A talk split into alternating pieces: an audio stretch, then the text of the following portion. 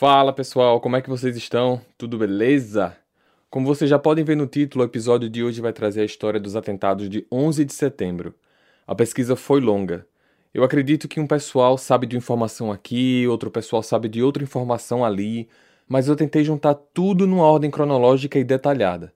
Esse é um assunto muito complexo, cheio de detalhes e que envolve muitas coisas antes e depois da tragédia.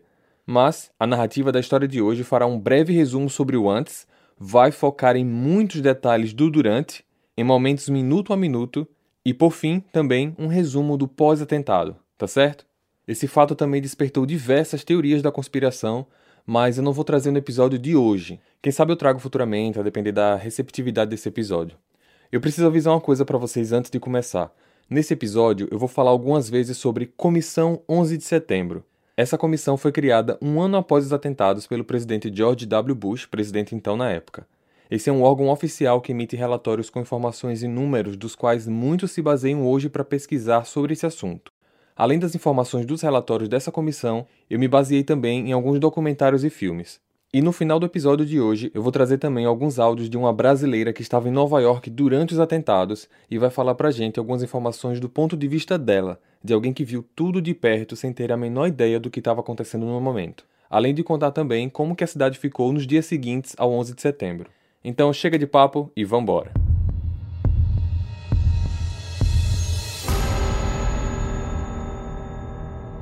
No dia 11 de setembro de 2001, uma das maiores tragédias já ocorrida nos Estados Unidos parou o mundo. Quatro aviões foram sequestrados e trafegaram com destino a alvos determinados pelo líder dos ataques, Osama Bin Laden. Esses alvos eram as duas torres mais altas do complexo World Trade Center, mais conhecidas como as Torres Gêmeas. Outro alvo, o Pentágono, sede do Departamento de Defesa dos Estados Unidos, e mais um alvo que seria o Capitólio, centro legislativo do governo. Sobre este último alvo, essa informação foi obtida em uma entrevista dada pelo Khalid Sheikh Mohammed, um dos organizadores, mas alguns pesquisadores ainda acreditam que o real alvo seria a Casa Branca. Eu acredito que a maioria de vocês, quando escutam Torres Gêmeas, 11 de setembro ou World Trade Center, algumas imagens do atentado rapidamente vêm em mente. A partir daí, talvez mais lembranças como aviões se chocando, prédios caindo, pessoas correndo podem também acontecer. Atentados não acontecem do nada. Não são pensados e executados da noite para o dia. Eles são consequência de uma cadeia de eventos. Então, respeitando a ordem cronológica dos fatos, eu preciso iniciar esse assunto a partir de 1999 que é quando se tem o primeiro registro oficial vinculado aos ataques de 11 de setembro. No final de 99, operações de vigilância da CIA no Iêmen, um dos países árabes, demonstraram que um homem chamado Al-Midar tinha indicativos terroristas. Os telefones da família de Midar foram interceptados e com isso foram identificadas informações ligando Midar ao Qaeda e a um outro homem chamado Asmir. Em janeiro de 2000, a CIA encontrou Midar hospedado em Dubai. Quando ele não estava em seu quarto, os agentes invadiram o local e descobriram que Midar tinha um visto que permitia ele entrar e sair dos Estados Unidos à vontade. Até este momento, detalhes das investigações caminhavam cada vez mais para indícios de uma ameaça aos Estados Unidos. Mas aqui vai uma informação importante. Se Almidar estivesse em solo americano, Cuidar dele seria responsabilidade do FBI. Mas até que ele entre no país, toda vigilância devia ser operada pela CIA, sem qualquer troca de informações entre as agências. Isso não era descuido, eram questões políticas implantadas na época. Mas apesar dessas regras e restrições, existe algo que a gente hoje pode chamar de barreira ou muro com limitações e regras, as agências nem sempre compartilhavam as informações necessárias por causa dessa bendita barreira. Aqui sim pode se caracterizar como falha, pois em fevereiro de 2000, Almidar e Al-Hazmi foram morar juntos em um apartamento em San Diego, na Califórnia, e a CIA não informou ao FBI e eles tentaram de longe monitorar os passos dos dois. Por mais de um ano e meio, eles andaram praticamente sem qualquer restrição ou intervenção do país. O que ninguém sabia era que esses dois homens fariam parte do grupo de 19 pessoas que atuaram nos atentados de 11 de setembro. Já no ano seguinte, em junho de 2001, numa reunião entre as agências analisando possíveis ataques, agentes da CIA apresentaram fotos dos dois homens e conexões de Almidar com Al-Qaeda. A partir daí, o FBI exige mais informações sobre isso, só que mais uma vez, nem tudo foi falado. Após este encontro, vazou um e-mail enviado por um dos agentes do FBI, no qual estava escrito que, em determinado momento, haveriam corpos nas ruas e ninguém mais ligaria para aquela barreira.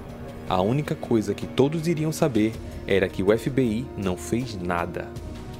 No dia 28 de agosto, as próprias fontes do FBI acabam encontrando possível ameaça de um ataque da Al-Qaeda e a agência começa então as suas próprias investigações. Mas pessoal, eles começam as investigações 28 de agosto, 14 dias antes dos atentados. No dia 11 de setembro, aproximadamente duas horas antes do primeiro ataque, cinco homens embarcam no voo 11 da American Airlines com destino a Los Angeles e três deles foram selecionados pelo sistema CAPS, que é um sistema antiterrorismo utilizado na indústria de viagens aéreas dos Estados Unidos. Como a triagem do CAPS era apenas para vistoria de bagagens, os três homens acabaram não passando por uma verificação extra no posto de inspeção. Naquela época, existia um regulamento específico sobre comprimento de lâminas, e se elas tivessem menos de 10 centímetros, elas não seriam consideradas como uma arma perigosa. E por conta disso, eles acabaram conseguindo entrar no avião portando estiletes. Dentro da hora seguinte, mais 14 homens embarcaram em outros três aviões. Desses 14 homens, três também caíram no sistema CAPS, mas todos eles, também portando estiletes, conseguiram embarcar. Isso foi em 2001, e naquela época não se considerava a possibilidade de qualquer passageiro sequestrar um avião e utilizá-lo como arma de ataque. Dentro das aeronaves, os homens entram em ação. A partir daqui, não há nada que o controle de tráfego aéreo ou qualquer outro departamento possa fazer para detê-los. Mais de 5 mil voos estavam operando naquele momento, e a pessoa responsável pelo controle geral era Ben Sliney, que, mesmo trabalhando com controle de tráfego aéreo há mais de 30 anos, começou no cargo de gerente das operações nacionais exatamente no dia 11 de setembro de 2001. Às 8h13, Boston tentou contato duas vezes com o voo 11 da American Airlines, solicitando que eles retornassem ao percurso correto, pois pelos radares dava para ver que eles estavam indo em direção não permitida. Nenhum contato foi respondido. Acredita-se que o capitão Ogonovsky tenha sido esfaqueado até a morte e por isso perdeu o poder de comando da aeronave, que passou a ser pilotada pelo sequestrador Mohammad Atta.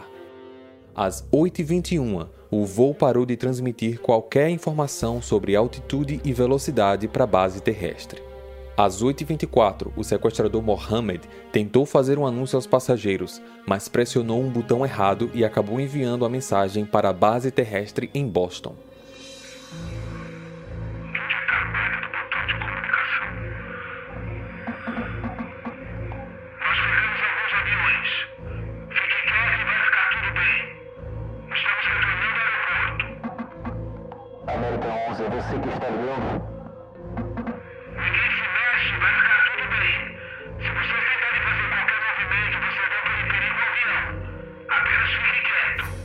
Às 8h28, esse relato chega para Ben. Às 8h33, houve um segundo contato. American 11, é você que está tentando contato? silêncio, por favor. Vamos A partir daqui, não houve qualquer outra comunicação. Boston então percebeu que o voo 11 tinha sido sequestrado a equipe contornou os protocolos padrões e contatou diretamente o setor de defesa aérea do Comando de Defesa Aeroespacial da América do Norte, em Nova York. Eles solicitaram dois caças F-15 da base da Força Aérea de Otis, em Massachusetts, para tentar interceptar o avião. Às 8h34, de dentro da aeronave, a comissária Beth Ong consegue contato com a companhia aérea. Sou comissário de banco número 3 do Rua 11. O nosso comissário foi saqueado. O nosso comandante também foi saqueado. Ninguém sabe quem saqueou. Não estamos conseguindo levantar para a classe executiva porque ninguém está conseguindo respirar. Em que voo você está? O voo 11. E em qual lugar você está? Senhora, você está aí? Sim, sim. Em qual lugar você está? A gente acabou de sair de Boston. Nós estamos indo lá. Indo em direção a Los Angeles. O cockpit não atende o telefone. Certo. Você. Você disse que era um. Alô? Qual é o seu nome? Eu não estou conseguindo te ouvir. Qual é o seu nome? Meu nome é Beth Young. Eu sou o número 3 no voo 11. Ok. O cockpit não está atendendo o telefone. Tem alguém esfaqueado na classe executiva. Você pode descrever essa classe executiva? Eu tô sentada atrás, eu não tenho como saber. Aí, tem alguém voltando de lá. Espera um minuto, por favor. Ok, ok. A aeromoça número 1 também foi saqueada. A gente não pode nem entrar no cockpit, o porta não abre. Alô? Certo, estou anotando todas as informações e. eh, você sabe, a gente está gravando essa ligação. Alguém consegue entrar no cockpit? Conseguimos não entrar no cockpit, não sabemos quem tá lá. Oi, ainda estamos aqui. Às 8h46, Mohammed consegue chegar ao destino. Direcionando o avião à Torre Norte com aproximadamente 750 km por hora e carregando 38 mil litros de combustível, ele atinge diretamente os andares 93 a 99. Os danos causados à torre destruíram qualquer meio de fuga na área do impacto e acima dela. De acordo com o relatório da Comissão 11 de setembro, centenas de pessoas foram mortas instantaneamente pelo impacto. O restante ficou preso, morrendo pelas chamas, pela fumaça, pelo desabamento ou, em alguns casos, depois de pularem do prédio. Nos andares de baixo, os poços dos elevadores canalizavam combustível derramado pela aeronave, queimando consequentemente andar por andar até chegar ao solo. Muitos pensavam que isso se tratava de um acidente aéreo. Eu estou no andar 106 do World Trade Center. Nós ouvimos uma explosão aqui. Andar 106? Isso. 106, ok. É, tem muita fumaça aqui e a gente não consegue descer. Tem muita gente aqui.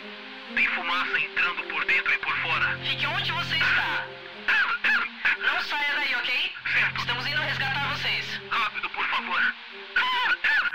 Diferente do Christopher, outras pessoas decidiram ligar para os familiares, pois eles imaginavam que aquele poderia ser o último dia de suas vidas. Sean, sou eu. Eu só quero que você saiba que eu te amo. Eu tô presa aqui no prédio de Nova York. Eu não consigo sair. Tem muita fumaça. Eu só quero que você saiba que eu te amo muito.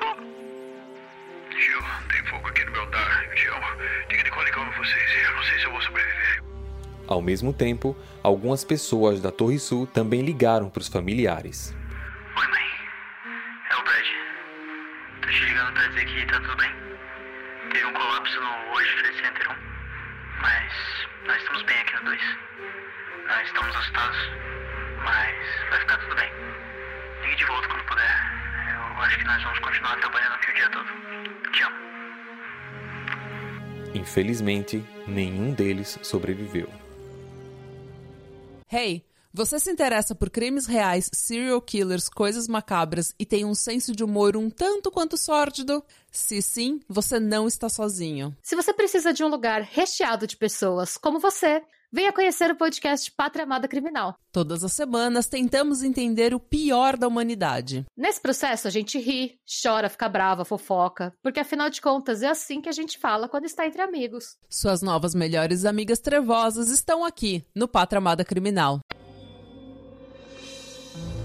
Às 8h50, no centro de comando da Administração Federal de Aviação, Ben ainda não sabia exatamente o que tinha acontecido em Nova York. A informação que tinha chegado até ele foi através de uma ligação em que alguém falou que a CNN estava informando que um avião pequeno tinha se chocado com uma das torres do World Trade Center. Ben ligou uma televisão dentro do escritório e, pelas imagens, ele percebeu que o tamanho do fogo não poderia nunca se tratar de um pequeno avião. A partir dali, ele começou a sentir que algo estranho estava acontecendo.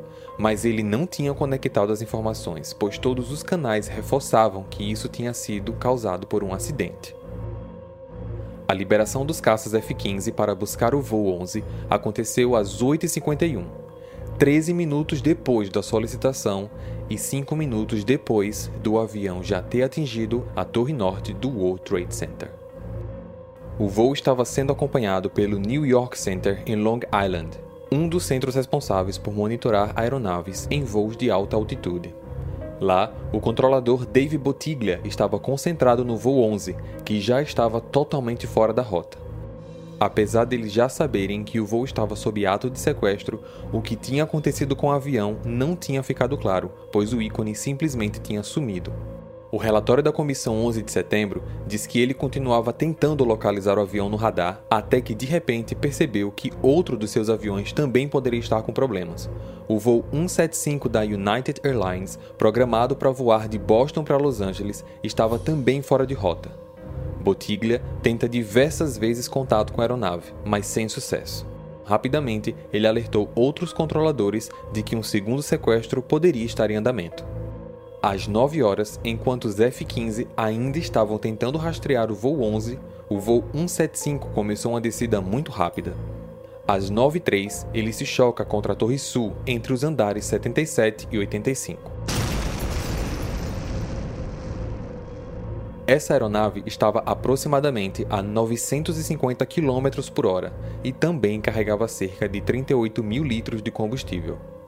Como já tinham vários meios televisivos cobrindo as chamas do primeiro prédio, o ataque à segunda torre foi transmitido ao vivo para todo o país. A partir daqui, Nova York sabia que eles estavam sob ataque. Às 9h04, Ben caracterizou qualquer avião como suspeito e proíbe a decolagem de qualquer outro, além de mandar pousar imediatamente todos os demais aviões no aeroporto mais próximo, independentemente dos seus destinos. Ben acreditou que poderia ser demitido por essas ações tomadas exatamente no seu primeiro dia no cargo, mas ele mesmo assim achou que essa seria a coisa mais certa a se fazer.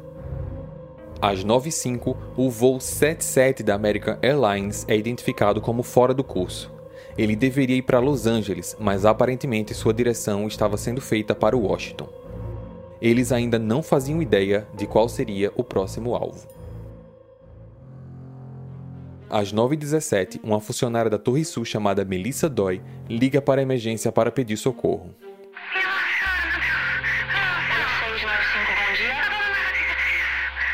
84? Agora 83, igual você já te mandou alguém aqui vinha resgatar a gente. Sim, senhora, a gente já tá a caminho. É. O andar tá completamente torto, eu não consigo respirar, tá muito quente. Senhora,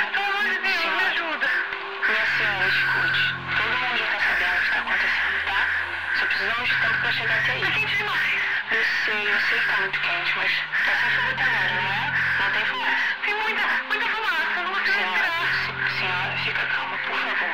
Vou morrer, não vou. Moça, calma, se acalme, por Tá favor. muito quente, tá muito quente, tô queimando. Você tem que pensar positivo, ok? Me ajude a te ajudar, fique calma. Você precisa ajudar a gente a sair do Eu local. vou morrer, eu sei. Assim como alguns da Torre Norte, pessoas da Torre Sul também ligaram para familiares.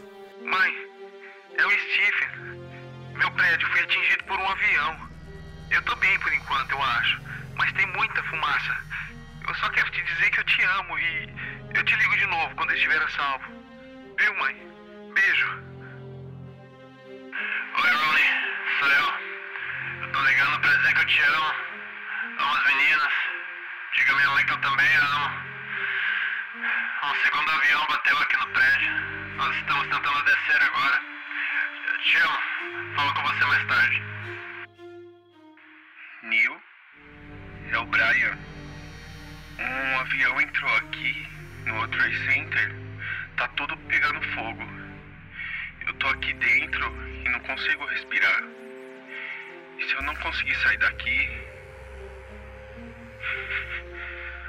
Adeus. Nenhum deles conseguiu sobreviver.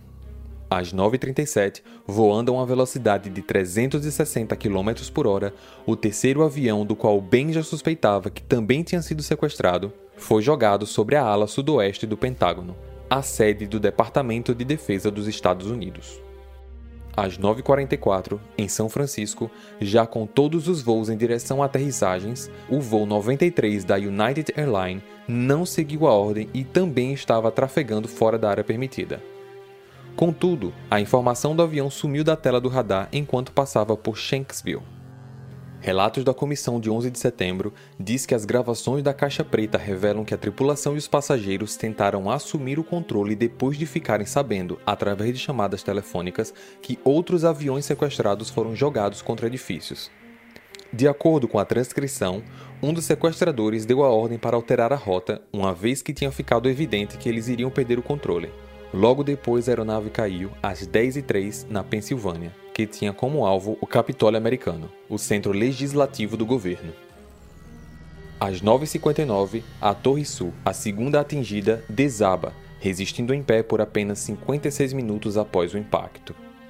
Já a Torre Norte desabou às 10h28, 1 hora e 42 minutos após ser atingida. Quando a Torre Norte caiu, os escombros atingiram a Torre 7, iniciando o um incêndio. O fogo queimou durante horas e comprometeu a integridade estrutural do prédio, que também desabou no mesmo dia, às 5 horas e 21 minutos daquela tarde.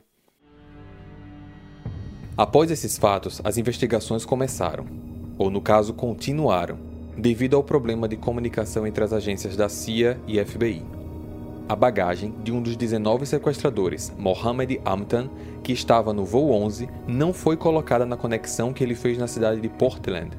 Ao abrir a mala, várias evidências foram analisadas e eles conseguiram achar conexão com os demais sequestradores, com a Al-Qaeda e com o terrorista Osama Bin Laden. As investigações da comissão, além de apontar Bin Laden como líder, identificou Khalid Sheikh Mohammed como um dos organizadores. Após a captura, ele teria confessado aos agentes seu papel nos ataques e detalhes da operação, mas o uso de tortura pelos interrogadores fez com que muitos questionassem certos pontos das confissões. O número oficial de mortos devido aos ataques é de 2.996 pessoas. Mais de 6 mil ficaram feridas. Apesar dos números oficiais, mais de 1.100 corpos não conseguiram ser identificados. O escritório legista também recolheu cerca de 10 mil ossos não identificados e fragmentos de tecidos humanos que não puderam ser combinados com ninguém da lista de mortos. Fragmentos ósseos ainda estavam sendo encontrados em 2006, quando trabalhadores estavam se preparando para demolir uma outra torre próxima ao centro dos atentados do World Trade Center. Khalid ainda está vivo, mas preso e tem julgamento marcado para 2021. Osama Bin Laden foi capturado numa operação realizada em 2 de maio de 2011 e morto pelos oficiais americanos.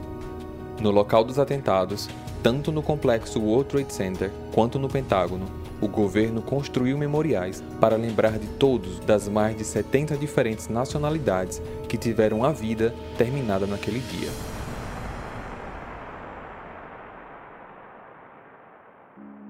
Pessoal, eu tenho mais algumas curiosidades para trazer para vocês, porque eu acabei achando depois que eu terminei a edição do áudio do episódio.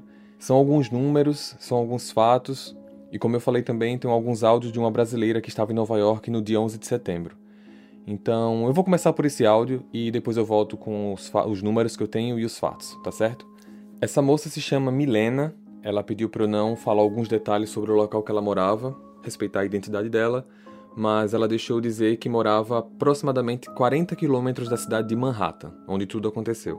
Hoje ela já está no Brasil e, como eu moro em Dublin, na Irlanda, ficou complicado para a gente conseguir um horário mútuo para poder fazer um bate-papo.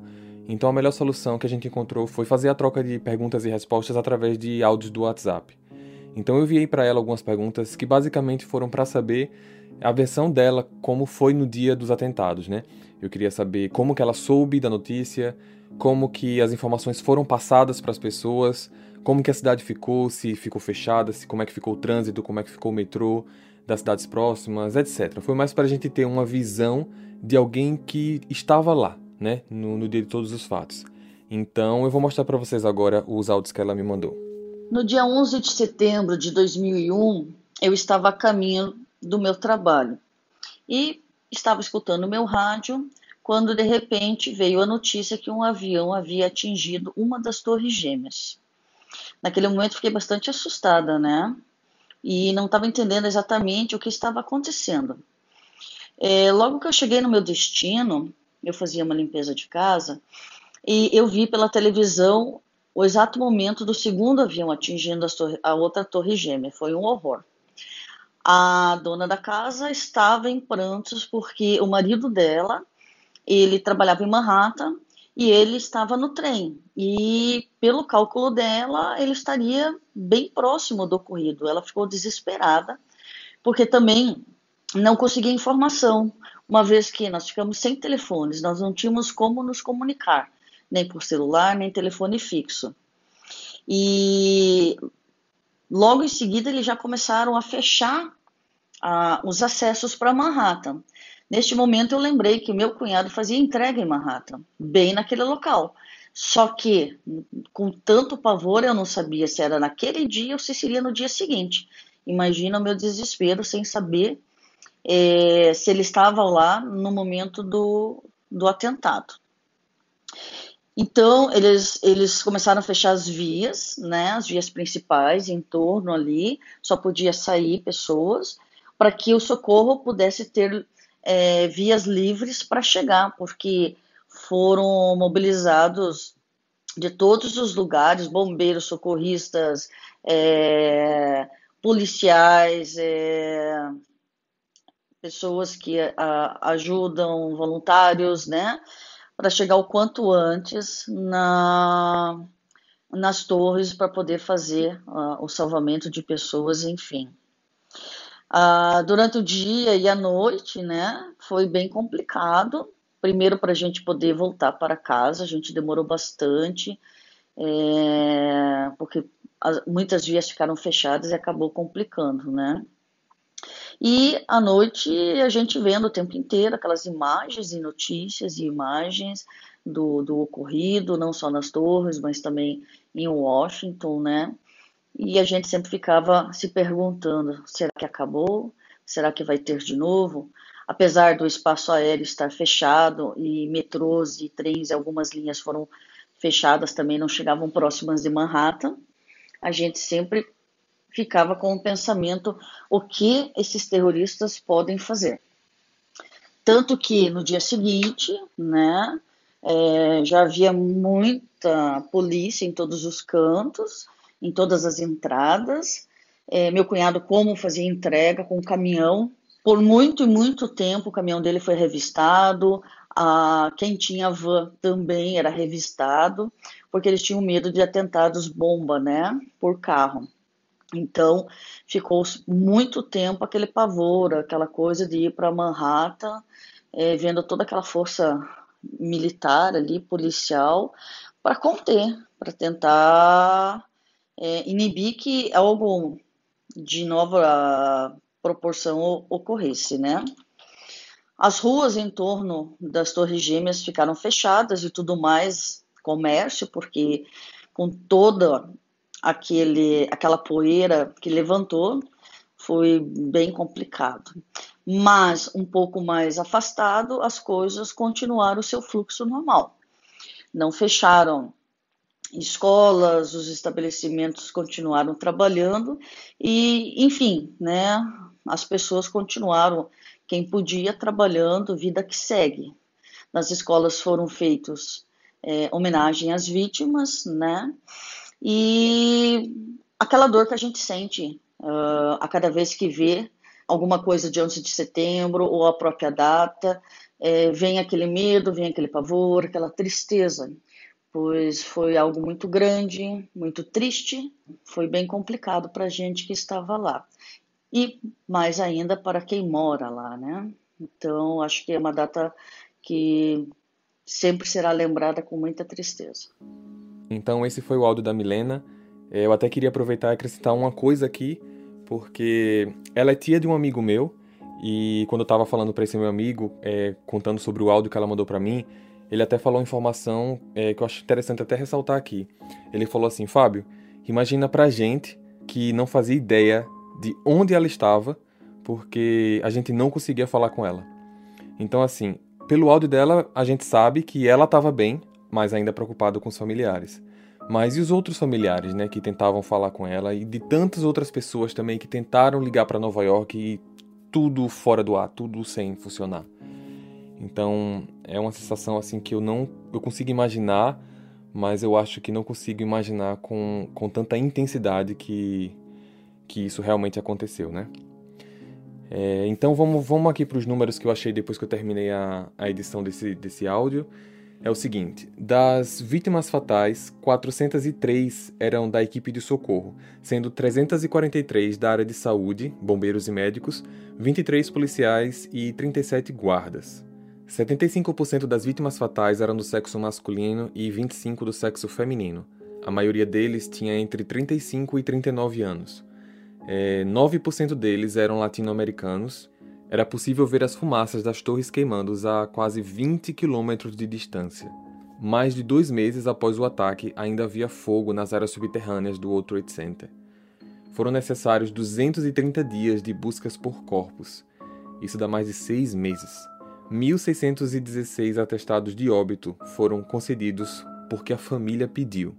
1.300 crianças ficaram órfãs nesse dia. O estresse pós-traumático aumentou em 200% em Manhattan. 36 mil litros de sangue foram doados para ajudar as pessoas que sofreram com os acidentes em Nova York. 20% dos americanos conhece alguém que morreu no ataque de 11 de setembro. 1 milhão e 500 mil toneladas de destroços foram removidas do local. 105 bilhões foi a perda econômica de Nova York nos meses seguintes ao ataque. Terminando com os números, então, agora eu vou para alguns outros fatos, até curiosidades. Horas depois dos ataques, todos os aviões que vinham de outros países foram proibidos de desembarcar em solo americano por três dias. As aeronaves que estavam em voo ou foram solicitadas a retornar ou foram desviadas para aeroportos no Canadá ou no México. Algumas pessoas famosas, por algum motivo, não embarcaram no voo 11 daquele dia. O criador do seriado Family Guy, Seth MacFarlane, ele chegou atrasado no aeroporto e perdeu o voo. O ator Mark Wahlberg, por motivos pessoais, cancelou a viagem minutos antes do embarque. E a atriz Leighane Littrell, esposa do Brian dos Backstreet Boys, também cancelou a viagem nos últimos minutos.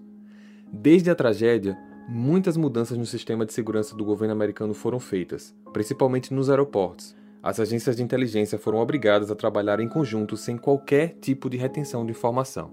Em 2006, uma nova torre de escritórios foi reconstruída no local e ela se chama One World Trade Center. Existem muitos sites, muitas matérias, vídeos, documentários, tudo online. Eu resumi para a narrativa não ficar muito longa porque eu sei que podcasts bons são podcasts longos, mas toda essa produção de áudio que eu trago aqui requer muito tempo. Então, quanto mais informação eu tiver, tudo bem que eu possa trazer um episódio muito bom para vocês, mas eu não consigo cumprir a demanda de lançar para vocês um episódio por semana. Então, eu tentei achar a melhor maneira possível para poder cumprir esse prazo comigo mesmo. Lembrando, adicione a gente nas redes sociais, Facebook, Instagram, é só procurar Arquivo Mistério. A gente tem um canal também no YouTube, se você quiser ver algumas imagens lá dos episódios que eu estou lançando aqui, é só procurar a gente lá também, Arquivo Mistério. E eu vejo vocês então na próxima semana, no próximo caso. Combinado? Até lá! Hey! Você se interessa por crimes reais, serial killers, coisas macabras e tem um senso de humor um tanto quanto sórdido? Se sim, você não está sozinho. Se você precisa de um lugar recheado de pessoas como você, venha conhecer o podcast Pátria Amada Criminal. Todas as semanas tentamos entender o pior da humanidade. Nesse processo a gente ri, chora, fica brava, fofoca, porque afinal de contas é assim que a gente fala quando está entre amigos. Suas novas melhores amigas trevosas estão aqui no Pátria Amada Criminal.